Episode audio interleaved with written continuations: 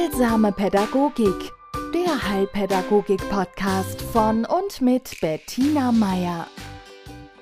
Herzlich willkommen zu einer neuen Folge von Heilsamer Pädagogik. Die heutige Folge habe ich Temperament genannt. Wenn ich Seminare gebe, dann stelle ich oft die Frage an die Teilnehmer, was, mit welchen Worten beschreiben ihre Eltern sie als Kind? Und ich möchte Sie gern auffordern, diese kleine Übung mit mir jetzt zu machen. Und zwar, dass Sie sich einen Zettel nehmen und einen Stift und sich spontan, ohne großes Nachdenken, die Worte notieren, die Ihnen als erstes in den Sinn kommen. Wenn Ihre Eltern über Ihre Kindheit reden, über Ihre gemeinsam verbrachte Zeit, wie beschreiben Ihre Eltern auch heute noch Sie als Kind? Mit welchen Adjektiven? Lassen Sie sich Zeit, aber es müssen nicht mehr wie eins, zwei oder drei sein. Manchmal gibt es so ein Wort, das eigentlich, ja, immer wieder kommt. So, und jetzt kommt eine zweite Frage. Die zweite Frage ist, wie haben Sie sich selber als Kind empfunden? Was hat Sie als Kind ausgemacht? Was war Ihre hauptsächliche Grundstimmung? Wenn Sie an sich als Kind zurückdenken, und als Kind meine ich diese Zeit, so diese ersten fünf bis zehn Jahre, was war Ihre Hauptbewegung, Ihre Grundstimmung? Aus dem Bauch raus, ein, zwei Worte. Und jetzt bitte ich Sie, den Zettel und den Stift erstmal zur Seite zu legen und sich jetzt auf das einzulassen, was ich mit Ihnen ja gern teilen will. Erstens meine Erfahrung, dass in diesen Runden, die ich bis jetzt erleben durfte und die Rückmeldungen von den Kolleginnen und Kollegen als Antwort auf die Frage eins oft so Zuschreibungen kamen wie frech, anstrengend, sehr schüchtern, zurückhaltend. Ja, in diese Richtung ging das. Ich habe es bis jetzt noch nicht erlebt, dass mir rückgemeldet wurde, neugierig, aufgeweckt, intelligent, kreativ, spontan, fröhlich. ich weiß nicht, woran das liegt, aber hängen geblieben sind da eher Dinge, die ausdrücken, wie Eltern manchmal, ja, überfordert waren, ja, oder zumindest die Anstrengung ist durchzuhören, ja. Und es ist deswegen wichtig, denn diese Antworten auf Frage 1 prägen oft unseren Blick auf Kinder. Kinder, denen wir begegnen, auch unsere eigenen Kinder und natürlich auf uns selbst als Kind. Und da ist die Frage, wie gehen Sie also um mit Kindern, die mal so gemeinläufig oder ja, allgemeinen Sprachgebrauch als frech, als aufmüpfig, als anstrengend, quirlig, nervig, ja, was auch immer bezeichnet. Ja? Was lösen diese Kinder bei ihnen aus? Auch die Schüchternen. Was macht es mit ihnen, wenn sie, die selber so beschrieben wurden, auf ein Kind treffen, das nur schwer Zutrauen fasst, das gern für sich allein ist, das sehr zurückhaltend ist. Wie reagieren Sie drauf? Löst es in Ihnen die gleiche Irritation aus, die das bei Ihren Eltern schon ausgelöst hat? So in der Richtung, ja mein Gott, äh, kann der nicht mal die Hand geben oder kann sie nicht mal Hallo sagen oder ja, was sitzt die jetzt schon wieder hinten und, und liest? Warum spielt sie nicht mit den anderen? Ja, oder kann er nicht mal fünf Minuten da sitzen warum um Gottes Willen hat der jetzt schon wieder eine Beule? Ja? Also ähneln wir in unseren Reaktionen auf Kinder, ob es jetzt die eigenen oder die, denen wir im professionellen Alltag begegnen, ähneln wir da unseren Eltern?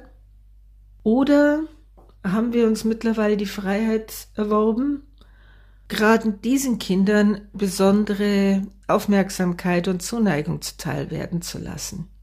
Vielleicht auch in einer Art späten Anerkennung, ja?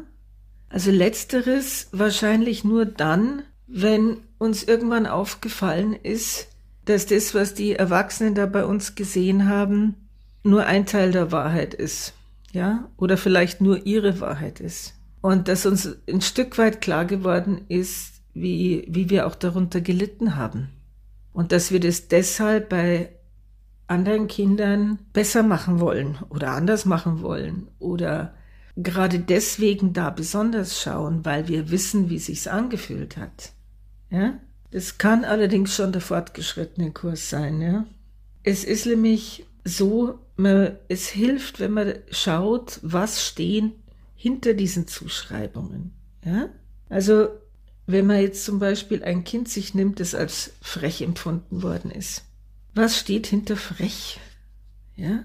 Das kann frech gewesen sein, weil es viel gefragt hat und nicht aufgehört hat, weil es den Aussagen von Erwachsenen nicht einfach so geglaubt hat. Vielleicht war es frech in Anführungszeichen, weil es die einzige Art und Weise war, von Erwachsenen überhaupt eine Reaktion zu provozieren. Oder es waren Kinder mit einem ausgeprägten Gerechtigkeitssinn, die damit nicht klargekommen sind, dass Eltern oder Erwachsene jetzt per se einfach Recht haben. Ja, also in den Augen der Erwachsenen.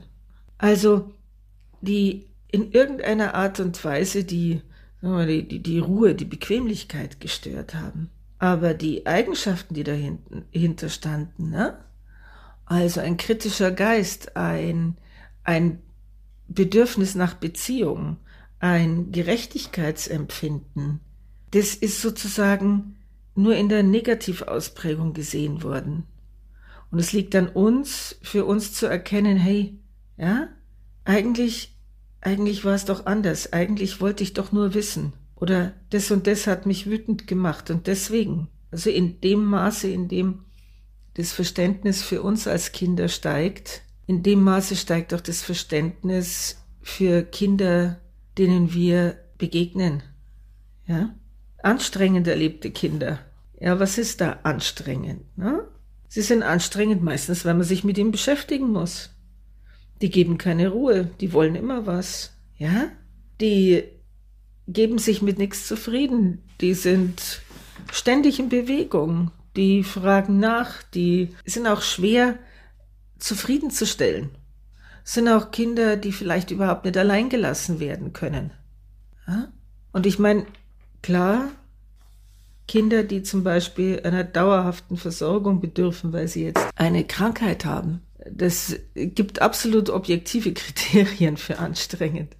Aber darum soll es jetzt hier nicht gehen, sondern es soll, soll um diese Bewertungen gehen, weil darum handelt sich's. Ja? Also anstrengende Kinder sind oft auch intelligente Kinder. Ja, weil die geben sich halt nicht mit der ersten Antwort zufrieden. Die wollen mehr Antworten. Oder einfach, es sind auch Kinder, die das Gefühl haben, sie müssten ihre Eltern ständig beschäftigen. Ja, es ist ihr Job in der Familie für Aufregung zu sorgen, weil die Eltern sich vielleicht sonst mit sich selbst beschäftigen würden, ja? Also ich kenne Kinder, die waren unheimlich damit beschäftigt, eine Verhaltensstörung nach der anderen zu produzieren, bloß damit die Eltern sich nicht scheiden lassen, ja?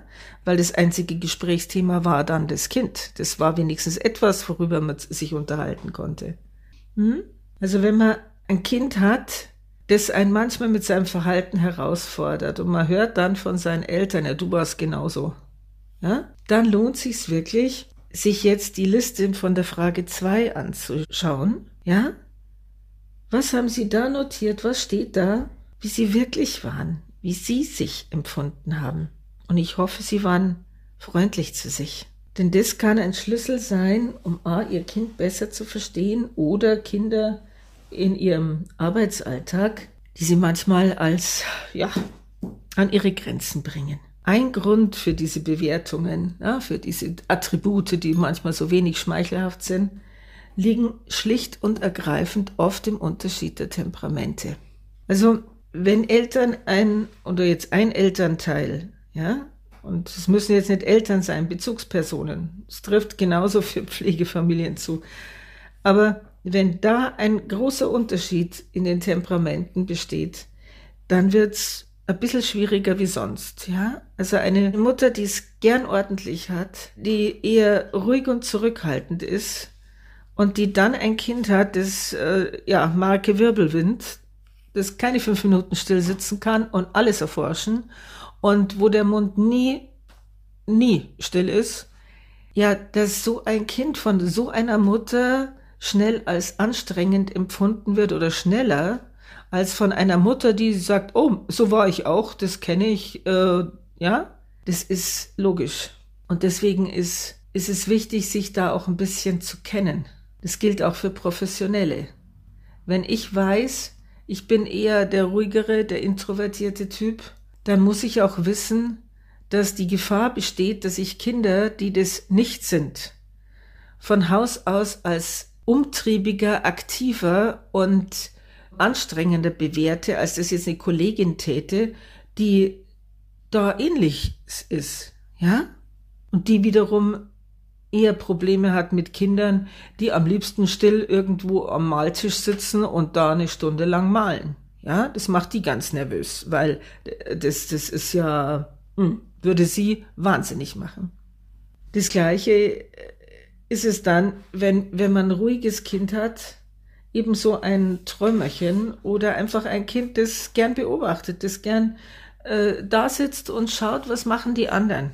So, und das wird jetzt dann in einen Haushalt reingeboren, wo der Punk tobt, wo die Eltern gerne Freunde empfangen, immer unterwegs sind, beruflich viel eingespannt, das Kind zu wechselnden Betreuungspersonen kommt. Ja, dass da zwei Welten aufeinander prallen, braucht man nicht sagen, und dass da die Gefahr besteht, dass man aneinander vorbeiredet und vor allen Dingen, dass das Kind dann das Gefühl bekommt, ja, äh, ich, ich, ich, ich gehöre da nicht dazu, ich bin anders, ich, ja, wo will das Kind da anschließen, wenn es jetzt, sagen wir mal, ein bisschen das Pech hat, dass beide Eltern so drauf sind. Es ist immer hilfreich, wenn eine Bezugsperson zumindest in Ansätzen nachvollziehen kann, wie es dem Kind geht, weil, weil es vielleicht auch Anteile hat. Ja? Also oft hilft da schon, was weiß ich, ein Opa, der gern angelt und auch maximal zehn Worte am Tag sagt. Oder bei einem quirligen und aufgeweckten Kind eben dann eine Tante, die äh, ja in der ganzen Verwandtschaft als leicht tüdelig und chaotisch beschrieben wird, aber dafür mit dem Kind zusammen wirklich Spaß hat, ja? Oder eine Cousine oder ein Cousin, der die gleichen Hobbys hat. Also irgendwo, wo das Kind merkt, hi, ich bin nicht allein so. Ich kann, wenn es hart auf hart kommt, da ist jemand, der versteht mich. Ja? Weil man darf nicht vergessen, auch die Eltern machen das ja nicht absichtlich dass sie, die schauen ja auch mit leichter Verwunderung und Verwirrung auf ihr Kind, ja, und können sich keinen Reim drauf machen und leiden auch darunter, dass sie manchmal so schwer Zugang finden, was aber wirklich oft diesen, diesen Unterschied der Temperamente und der Erfahrungen geschuldet ist. Ja? Ich frage dann oft, ja, wo in Ihrer Familie haben Sie noch jemanden, der, der Ihrem Kind gleicht? Ja? Ob das jetzt eben ein Kind ist, das sehr, sehr wenig redet oder ein Kind, das jeden, jede zweite Woche mit einer anderen Verletzung äh, vom Spielplatz kommt. Meistens findet sich irgendwo in der Familie eine Entsprechung. Ja, der Onkel war auch so. Ja, um Gottes Willen, mein Mann hat auch erzählt das.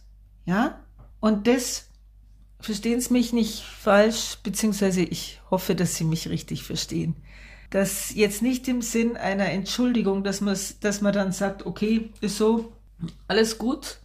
Ja, also in meinem Kontext werden mir Kinder vorgestellt, wo, wo man das Gefühl hat, die stehen sich mit einem bestimmten, einer Eigenschaft oder einem Verhalten im Weg. Hm? Und es ist ja auch so, dass manche Charakterzüge Leiden nach sich ziehen. Ja, also wenn jemand zu introvertiert ist und ihm zu sehr der Zugang zu anderen fehlt, dann kann ihm das oder ihr ja durchaus Probleme bereiten, ja? Oder auch diese hohe Verletzungsgefahr oder was auch immer. Aber es ist ein Schatz, wenn man weiß, okay, da ist schon mal, da ist jemand, der, der kennt es. Und der kann dann auch die Frage beantworten, was hätte Ihnen als Kind geholfen? Und das ist die dritte Frage, die auch Sie sich beantworten können, wenn Sie vor Verhaltensweisen von Kindern stehen, die ihnen, wo sie merken, ah, das äh, bereitet mir Probleme, dass sie sich wirklich die Frage stellen, was hätte mir damals geholfen? Ja? Welches, welche Frage, welches Verhalten, welche Geste, welcher Mensch hätte mir da geholfen? Und sei es Humor. Ja? Ein bisschen Leichtigkeit, ein bisschen liebevolles anders sein lassen. Ja? Toleranz sagt man dazu auch. Und Toleranz heißt manchmal wirklich ertragen. Ja? Und die Antworten auf diese Frage, die führen im besten Fall dazu, dass ihr Kind und vielleicht auch im Zuge dessen das Kind, das sie früher waren, bisschen dieses Gefühl der Fremdheit verliert, dieses mehr sich in der Familie geborgen fühlt. Ja? Denn in jeder Familie gibt es eine Vielzahl von Temperamenten. Und in jeder Familie gibt es jemand, der gerade auch für ihr Kind ein besonderes Verständnis aufbringt. Und das ist eine Ressource, die ist immer dann zu nützen, wenn sie selber vielleicht gerade, weil es nun mal in anderen Bereichen eng wird, das ist eine Ressource, auf die sie zurückgreifen können. Ja? Und die es ihnen auch erleichtert, zu ihrem Kind zu stehen, auch wenn es ganz anders ist als sie. Oder zu ihrem Kind zu stehen, gerade weil es so ist wie sie. Ja? Sie ihrem Kind den Rücken stärken können. Und die, die, die Fachleute unter uns, dass sie der Einzigartigkeit den Rücken stärken. Ja, den besonderen Schatz, der, den jedes Kind darstellt. Gerade mit Verhaltensweisen, die uns vielleicht manchmal am Anfang fremd sind. In diesem Sinne wünsche ich Ihnen eine gute Schatzsuche und ein großes Freuen über das, was Sie da entdecken oder weiter fördern dürfen. Heilsame Pädagogik, der Heilpädagogik-Podcast von und mit Bettina Meier.